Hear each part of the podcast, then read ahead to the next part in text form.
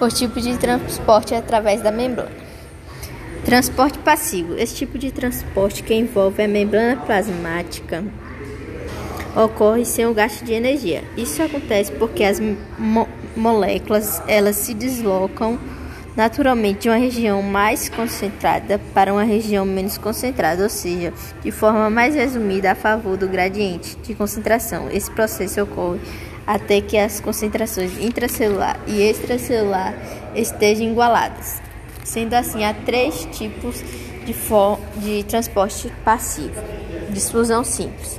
Bom, a difusão simples ocorre a passagem de substâncias de uma região mais concentrada para uma região menos concentrada, ou seja, a favor do gradiente de concentração. E nesse tipo de processo não há gasto de energia e nem há necessidade de proteínas carregadoras.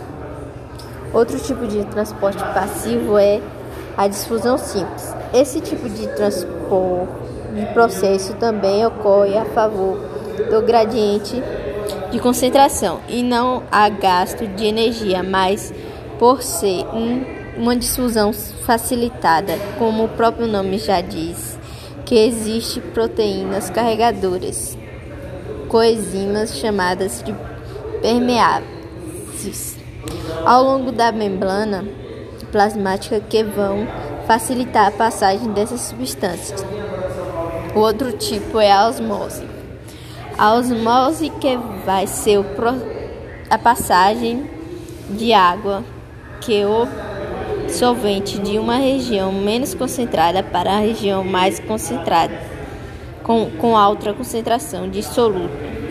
Através dessa membrana semipermeável, esse processo ocorre justamente para igualar as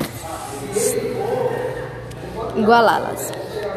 O, tipo de, o outro tipo de transporte é o transporte ativo. Esse tipo de transporte há gasto de energia e vai ocorrer sempre contra o gradiente de concentração. Como assim? As moléculas vão ser deslocadas de um local onde elas são mais concentradas para um local menos concentradas. Nesse tipo de transporte pode ser transportadas como sódio, potássio, ferro, cálcio e alguns açúcares e semipermeáveis. O tal transporte se efetua contra o gradiente de concentração e consome energia. Explicaremos por meio da bomba de sódio e potássio. No transporte ativo, admite-se a existência de moléculas transportadas de sódio e potássio, alojadas na membrana que bombeia constantemente o sódio para fora e puxa o potássio para dentro da célula.